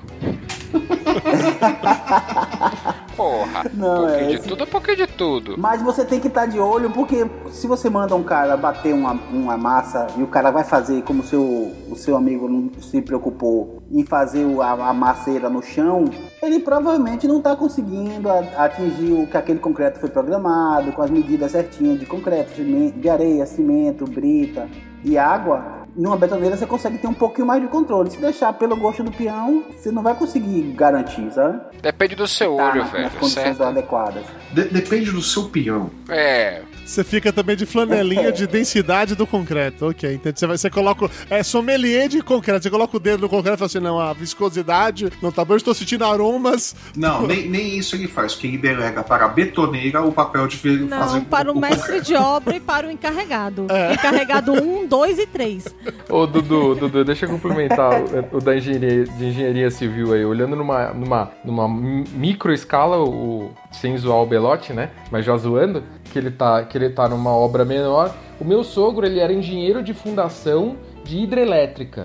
Então, assim, ele, é, ele fazia ele fazia ele fazia parte da equipe de engenharia de fundação. Então tem a equipe de engenharia de fundação, engenharia de construção, engenharia elétrica e daí vai subindo toda a hidrelétrica, né? Então ele tinha que fazer Lá em cima tem o, o gerente do contrato, que é o chefe dele. É, isso aí. E vai cobrar que aquela toda a parte de fundação, ele tinha os subalternos dele, os, os subordinados a ele. Sabe, cada um, é, porque era o meu maior, a minha maior satisfação em trabalhar em obra industrial, contrariamente à obra civil convencional de prédio, de casa, de conjunto habitacional, de obra pública, obra industrial é, é muito mais especializado. O carinha lá que tá, o soldador, o pedreiro, o o, lixador, o cara, ele tá ali, ele é especialista naquilo e ele manja bem naquilo ali, sabe? Já o em obra civil convencional tem uma galera mais, Mais menos faz tudo, preparada, vamos dizer assim, sabe? É, gente, no meio dessas engenharias todas que existem, vocês poderiam dar uma aplicação prática, assim, uma coisa que tá na vida das pessoas. Como é que eu vejo que a engenharia mecânica se aplica na minha vida? Ou como é que eu vejo que a engenharia de não sei o que lá que a Fernandinha faz, que eu esqueci o nome, ou a de logística. que- Cômica. porque a, a de civil, eu vou partir do princípio que tem um prédio de pé, então ok, isso é engenharia civil aplicada. Mas assim, Você viu o muro é engenharia civil, né?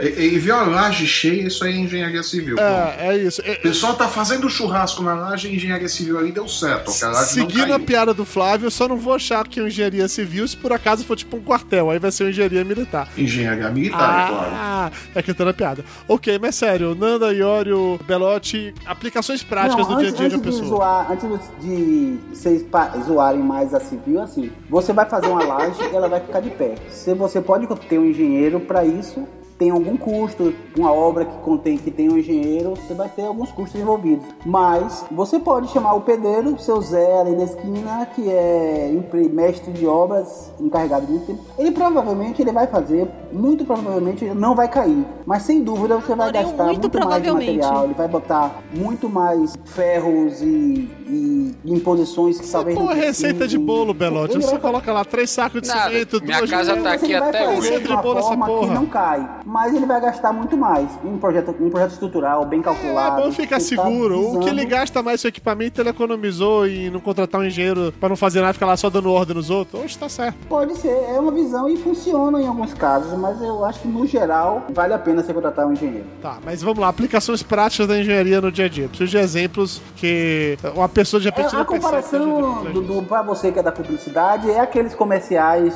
que você percebe que é o dono da, da Comercial da Dolly. Conseguiu prosperar e mandou fazer o comercial. Não foi um briefing, ele dirigiu já todo o roteiro e mandou o sobrinho fazer editar no. A sua metáfora foi uma bosta. né? É ti- tipo, tipo os comerciais da Dog. É, vamos lá, Nanda, eu confio no seu storytelling. Me dê um exemplo prático, porque Belotti claramente não é capaz de fazer isso. Eu vou puxar a sardinha pro meu lado. Eu Ah. trabalho numa empresa de fabricação de pneu. Antes de eu entrar na empresa, eu achava que um pneu era uma bola de borracha que você punha no forno, cria um buraco ali no meio e ele virava um pneu. E verdade, não é.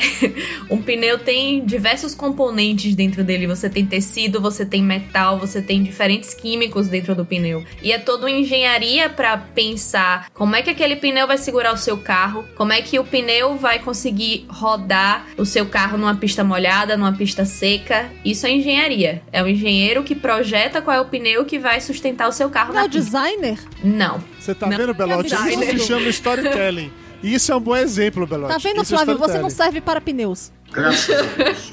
Iório, vai, me dê outro exemplo também na, na prática. Já que a Nanda é, falou, puxou a sardinha pro lado dela, eu vou fazer o contrário e falar uma coisa nada a ver, mas tudo que você vê industrializado no supermercado teve um engenheiro que botou a mão, tanto para fazer Inclusive embalagem, alimentos. tanto para fazer a comida, que para ter uma repetitibilidade, para ter o mesmo gosto, para ter o mesmo ingrediente, para saber no valor nutricional, para saber um monte de coisa, para saber se tem se pode não pode para celíaco, se tem lactose, se não tem, o quanto vai ter de gordura, se vai usar leite. Isso não é nutricionista, Mas não, a velho. engenharia de de alimentos, alimentos. até então não era engenharia, A gente. gente já estabeleceu isso mais cedo, É, já começou a me negar aqui. É, pois é, já, já virou engenharia de alimentos e quem faz isso é nutricionista, pô. Não, não é engenharia de alimentos, cara. Engenharia de alimentos desenvolve fórmula, desenvolve um monte de coisa. Assim como a engenharia têxtil faz o banco do teu carro. Se não fosse engenharia têxtil, puta, ia ser uma merda o banco do teu carro. Porque engenheiro mecânico não Mas- sabe de tecida. Não ia ser Mas- nada. não ia botar aquela capinha que vende ali na esquina. Aquela ficar que roda nas costas, cheia de Aquelas coisas rolinho de madeira, era muito melhor. Aquela que sua, dá alergia. Serve só pra te matar, aquela um merda. de urticária nas pernas. Aquela... Isso. Tem uma agora que vende que esquenta, que tem umas bolinhas dentro que gira assim. Isso é pompoarismo, Elba. Não, não é, tu não precisa enfiar as coisas. Exatamente, Elba. Não é Pompoarismo. porque tu tem essa, esse impulso que tu precisa enfiar tudo. É até grande essa almofada. Ô, louco. Isso, Elba. Oi. Isso mesmo. Vocês têm que tomar cuidado com as coisas que vocês pensam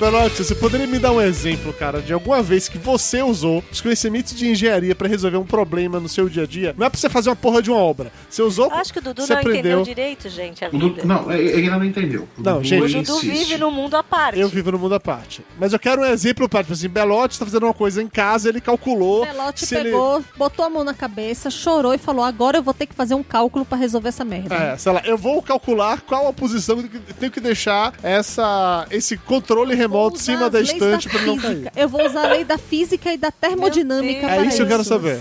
Você alguma vez tem que fazer alguma coisa assim, Belotti? Meu filho ele tá- tá jogando RPG, aí ele precisa, ele tava querendo fazer um mapa, um grid para os mapas da, da aventura dele, para desenhar. Eu achei muito mais fácil, chamei ele, me expliquei mais ou menos, peguei, abri o AutoCAD, dimensionei, ele me explicou as dimensões que precisavam ter, abri o AutoCAD, desenhei o, o formato que ele queria lá do grid que ele tava querendo fazer, fiz na escala que queria, mandei plotar, ficou, ficou excelente, cara. Ah, isso é uma aplicação prática. Olha Tudo aí, bem que eu pra tocar de RPG, de- tá de arquiteto, não de engenheiro, né? Dava pra fazer no Paint do mesmo jeito.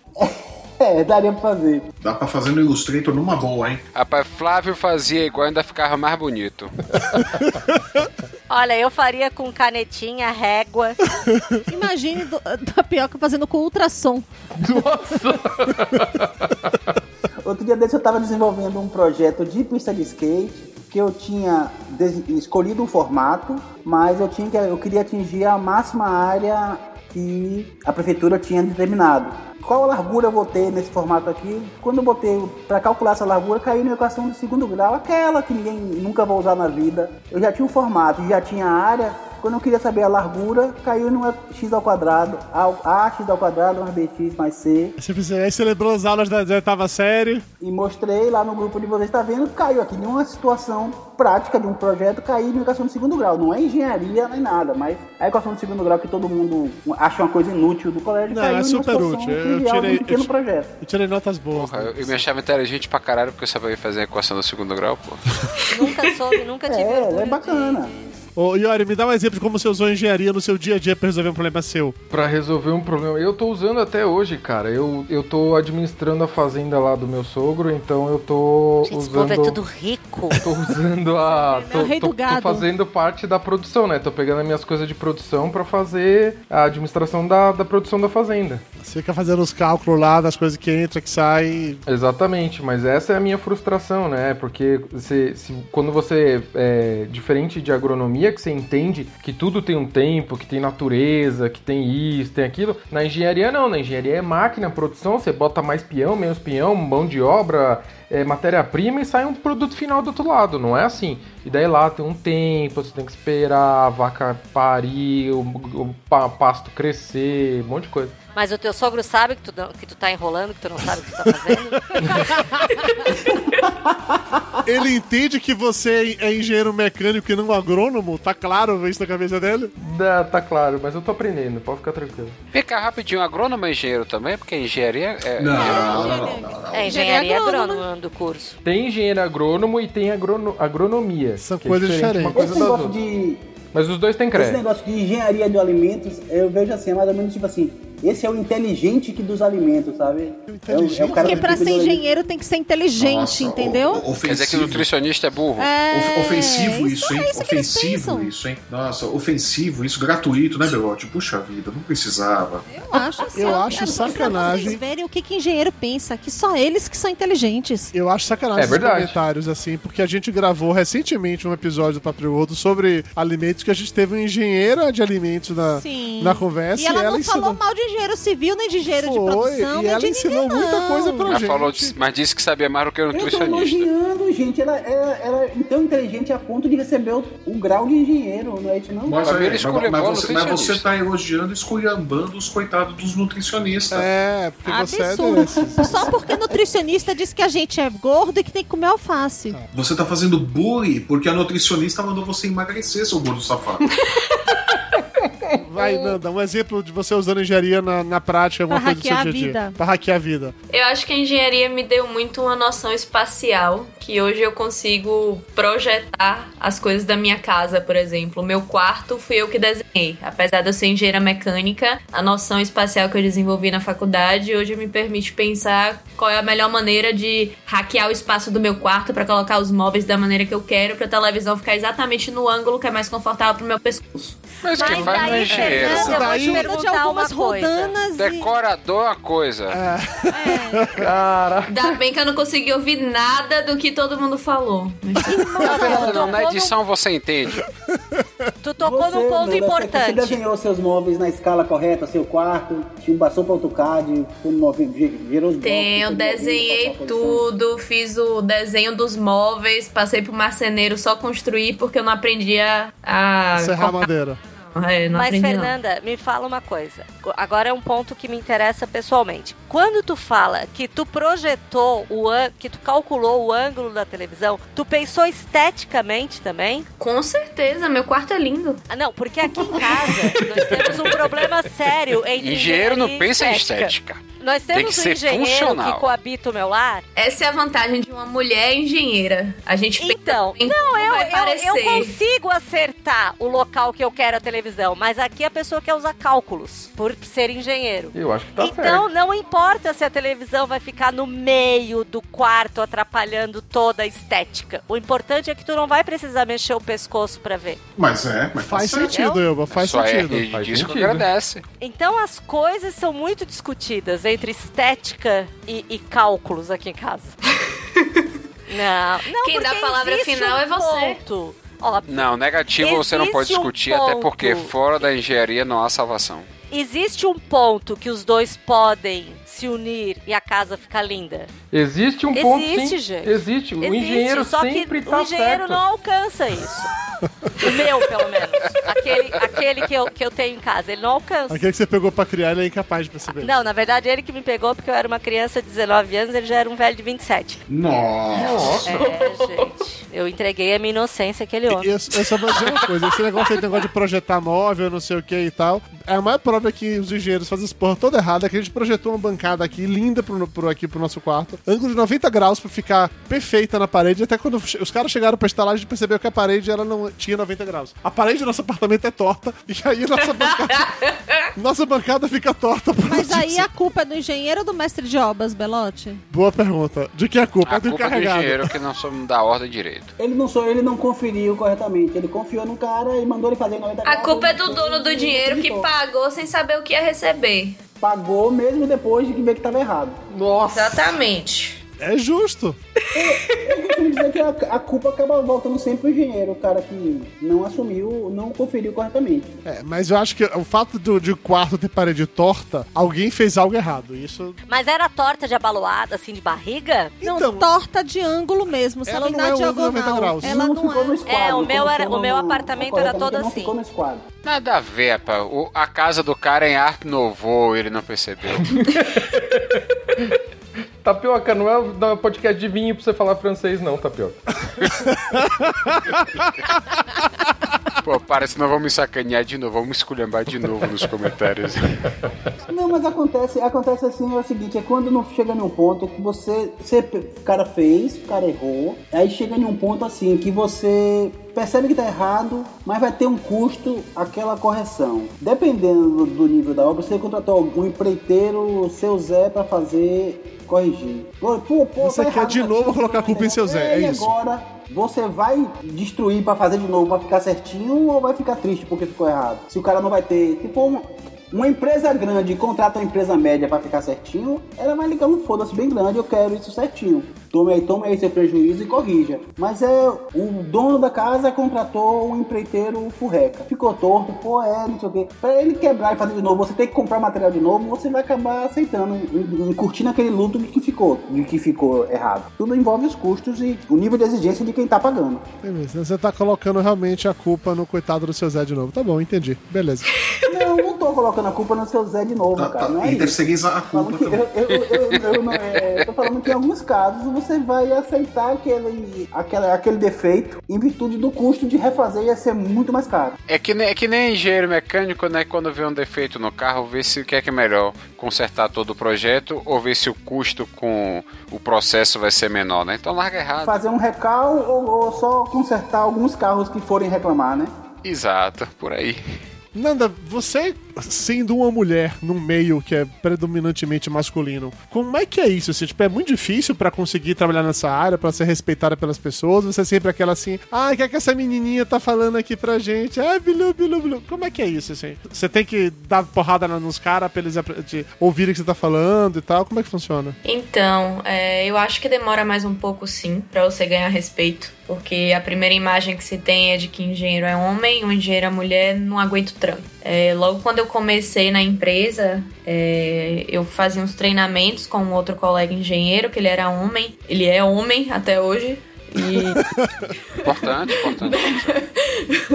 Bom ressaltar, caso ele esteja ouvindo, não estou duvidando do- da orientação. Mas quando a gente ia bem pro chão de fábrica mesmo, para fazer treinamento com o pessoal operador e tal, você via mais ainda a questão de que eles falavam com a gente olhando para ele. Eles não olhavam pra mim como se como se eu realmente não estivesse ali. Quando você passa pra já a instância de engenheiro, eu já não sinto mais tanta diferença. Assim, o meu chefe ele não faz diferença entre eu e o meu colega engenheiro dentro do departamento. O meu gerente não faz essa diferença. Na minha seleção para entrar na empresa não fez diferença eu ser mulher e conseguir o cargo. Mas eu acho que mais pro chão de fábrica mesmo, pro pessoal que ainda é mais tradicional no sentido de que engenharia é trabalho para homem fazer. É muito difícil você como mulher conseguir o respeito e conseguir que eles considerem você um profissional de alta qualidade como o que eles pensam que um homem é, apenas por ser homem. Ou seja, você chega lá e diz que a máquina vai quebrar e a máquina quebra, não é porque você é competente, porque você é uma mulher, uma bruxa,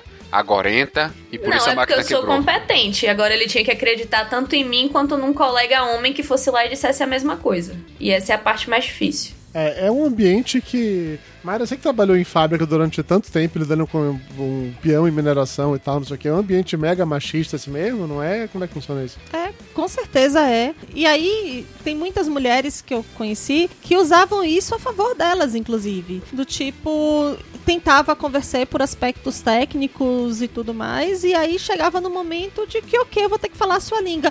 Ô, moço, olha só, é porque isso aqui é tão assim. E aí o cara pegava e acabava fazendo o que ela queria porque ela não conseguia convencer de maneira técnica. E aí fazia no jeitinho usando charme. Tipo, ela um fazia aquela. Ela bancava o meu cérebro dói. Ai, você sabe que eu não tô conseguindo entender. Você podia fazer isso, ver se resolve? Era. é- Era. E é foda você ter que ser mulher e, e, e pegar e chegar e descer nesse nível pros caras poderem fazer o que você tá falando. Eu acho que vai muito da cultura da empresa também. Eu passei por uma experiência, não foi aqui no Brasil, foi com uma pessoa de outra nacionalidade. Eu tive que contactar uma outra planta do grupo para pedir informação a respeito de um assunto que eu tava pesquisando. E durante conversa no chat interno da empresa, o cara respondeu para mim: "Ah, você é mulher?" Ele não reconheceu meu nome como feminino. Eu falei sim.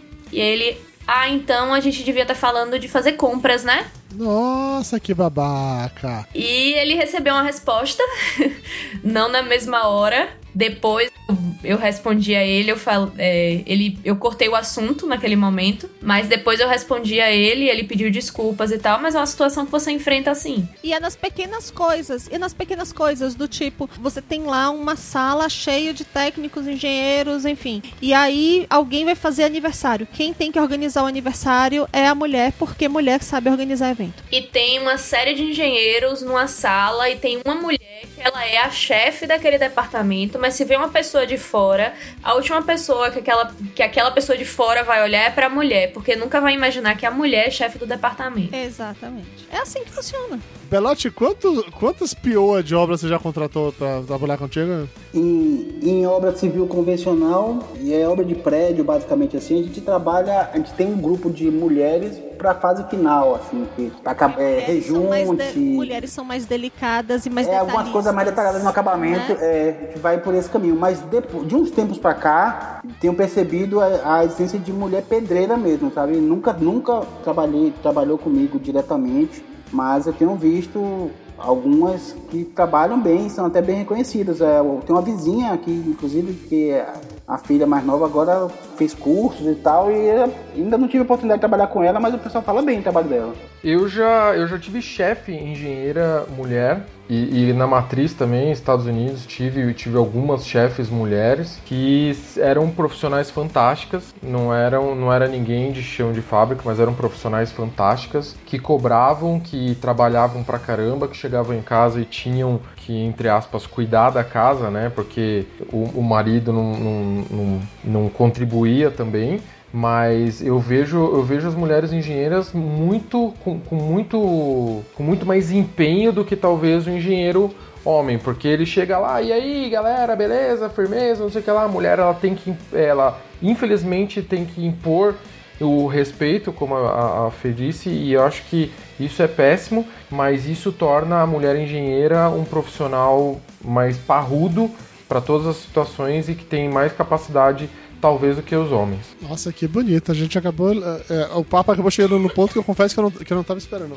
Ok, nesse momento agora, deveras profundo e contemplativo, tem uma pergunta super prática pra vocês agora, que é o seguinte: quando eu era adolescente, meu pai falava que eu tinha que fazer uma das três faculdades, que era Direito, Engenharia ou Medicina, que é onde tava o dinheiro. Que era pra dar dinheiro mesmo, era isso que você ganhava dinheiro e tal, não sei o quê. Qual é o salário médio de entrada de um engenheiro no mercado de trabalho hoje, assim? Quanto ganha um engenheiro nisso de, de carreira? Pra qualquer área, tá? Pode ser uma coisa realmente chutando o valor, quero só ter uma noção pra comparar, por exemplo, quanto ganha um publicitário nisso de carreira. Eu acho que depende muito da área. Com tantas engenharias que tem hoje. Mas vamos considerar um em fábrica. Com o tipo. Engenheiro de fábrica, hoje em dia, existe um piso salarial que é definido pelo órgão estadual, o CREA estadual, que são 8,5 salários mínimos para jornadas de 8 horas e são 6 salários mínimos para jornadas de 6 horas. Na prática, a teoria é outra.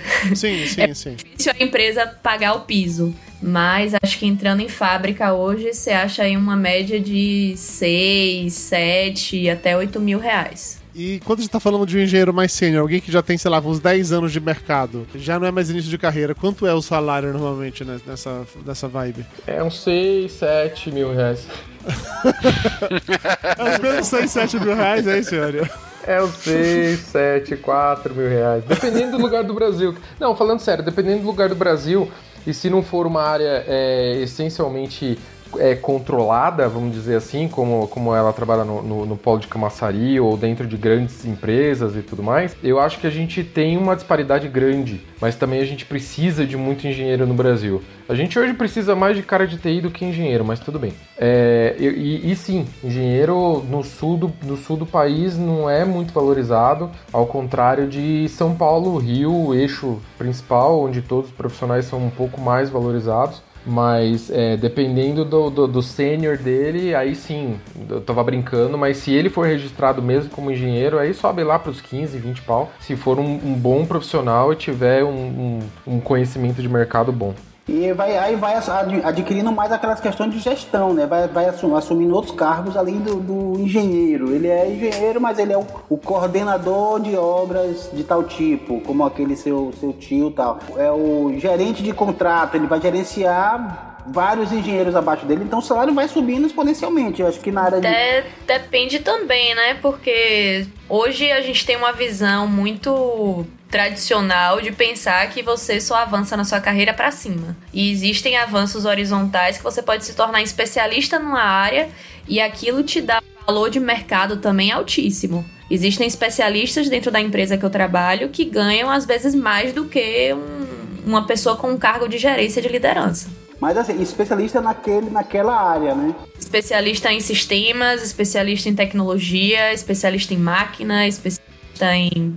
Não sei. Você pode se especializar dentro da, da empresa que você trabalha ou até em sistema. Tem um sistema que, que é muito utilizado nas fábricas, o SAP, não sei se alguém já ouviu falar. Inferno na Terra. É, é um inferno na Terra. Uma pessoa que saiba usar aquele sistema de verdade, ela tem um valor de mercado muito alto. Então, o salário de um especialista no sistema desse é mais alto do que de um engenheiro, mesmo que seja um gestor de área, um coordenador, um supervisor. Não, realmente, é algo que eu confesso que eu não tinha, não tinha atinado pra esse negócio, não. É, Já que o Iório comentou sobre como engenheiros são pouco valorizados no sul do país no momento e tal, na verdade a gente passou por uma crise no país muito grande nos últimos anos e muitos engenheiros, muitos amigos meus foram demitidos. Peguei o Uber, que era engenheiro dirigindo porque perdeu emprego e tal, não sei o que. Foi uma, foi uma, foi uma merda pra muita gente. Eu queria saber, vocês que estão aí na vida, no mercado, se melhorou esse cenário, não melhorou, tá bom, tá ruim, tá fácil conseguir emprego na área hoje, não tá? Como é que tá essa, essa parada?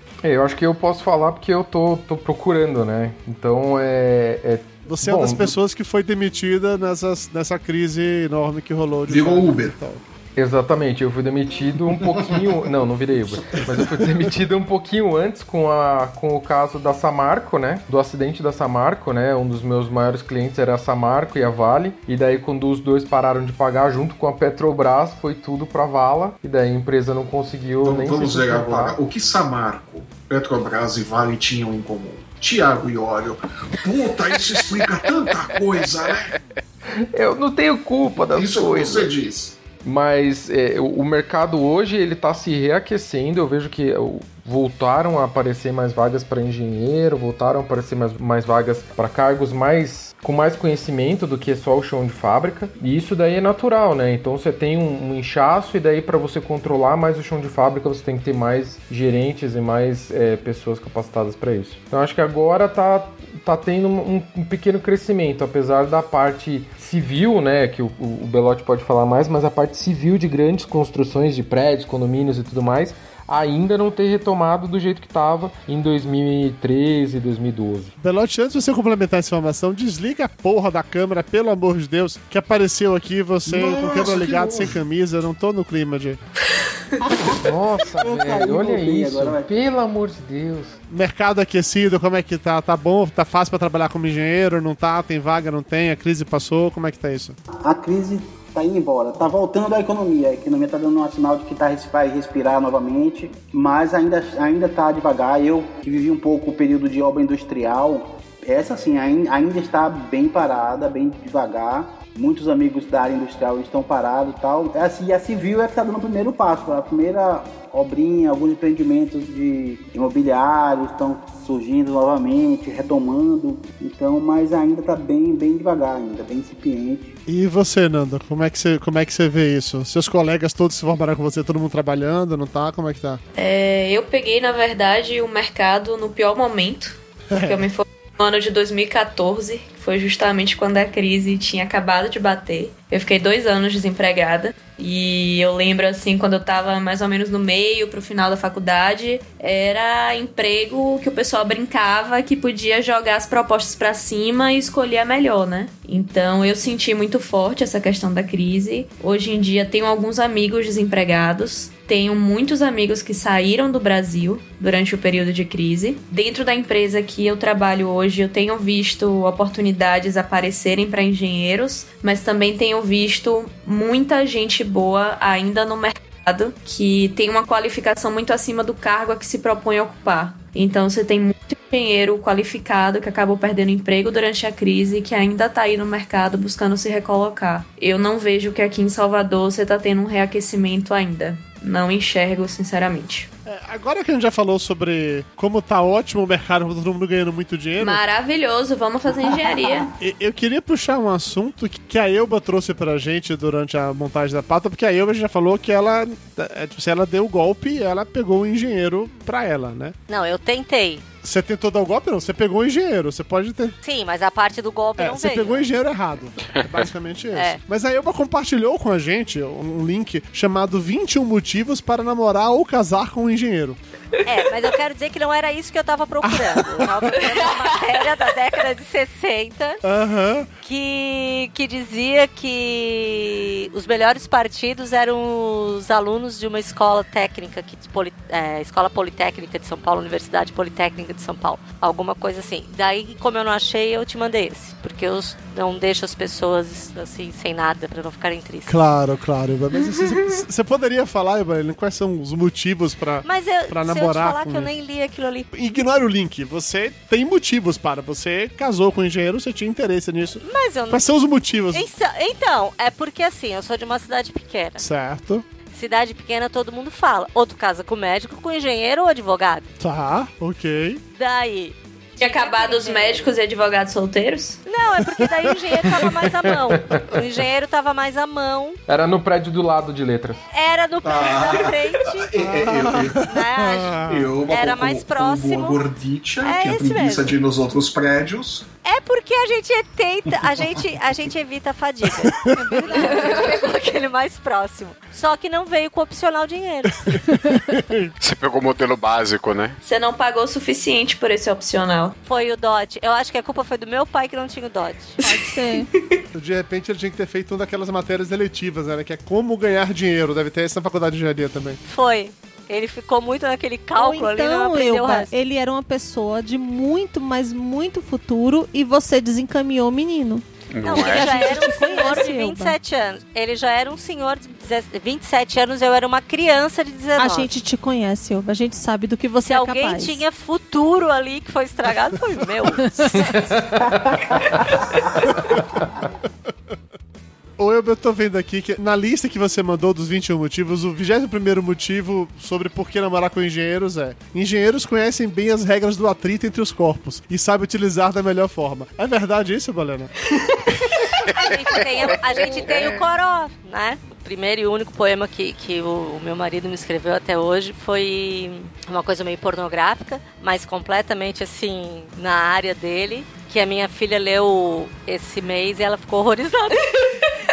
Por quê? O que que tinha? Por que que, que era você traumatizou? pornográfico Porque ela entendeu! Ela entendeu! Agora, como é que eu vou ir adivinhar que aquela guria ia entender aquilo? O que foi aquilo? Conta aí. Dá um exemplo de uma frase. Mais detalhes. Então, é é que eu não sei, eu não, eu não lembro direito as palavras que ele usou, mas assim, ele usava a palavra pistão, engrenagem.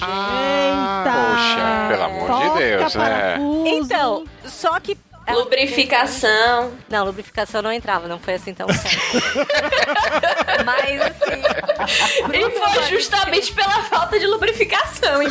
Mas assim, o meu marido era uma pessoa assim, extremamente afastada da área de humanas, né? Quer dizer que ele botou que com a ida e vinda do pistão vai provocar sua combustão?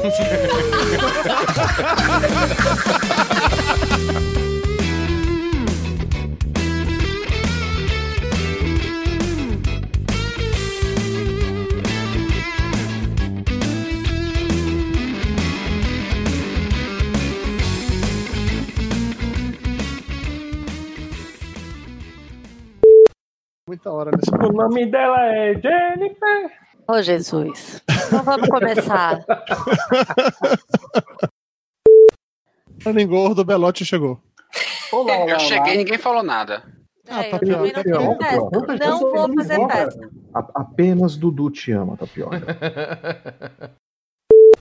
Ordem de apresentação: Dudu, Mayra, Flávio, Elba. Elba, É, não. Não, não, desculpa, Tapioca, desculpa, Tapioca. Eu chego e ninguém dá boa noite. Ninguém já tá promovendo eu acima de- de mim, né? É, meu, Cheguei aqui, isso era só mato, velho.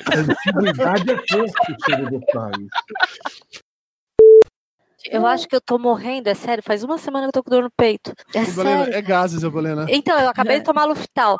Mas é, É. sério. Sabe cara, outra é coisa que dor. faz passar dor no peito? Vinho. Não, pois é, eu botei cerveja no freezer já. Eu já tô tomando cachaça. Porra! É, aqui é cachaça, né? É, porque assim, Thiago e Ório Alemão é, é na, é na bebum, né? brutalidade. Não, é na porque brutalidade. onde ele tá morando, gente, o povo pega pesado.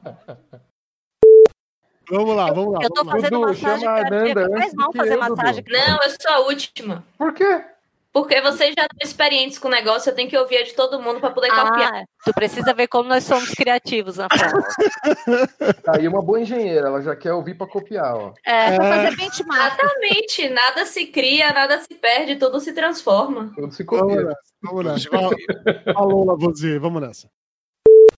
Olha, eu como eu tô com esse problema cardíaco seríssimo, que eu vou morrer em breve, eu não vou mais dar bola pra peso. Não, não, não. Amputa aquela perna que você não usa, Elba, não tem. Aquela que eu banco, né? Aquela que eu. Aquela que eu puxo. aquela que não vai fazer falta, amputa. Ô, Tapioca, É antes de caos infartar, a gente fica aqui. duas semanas sentindo dor no coração. Fica. Cara, eu acho que eu vou infartar.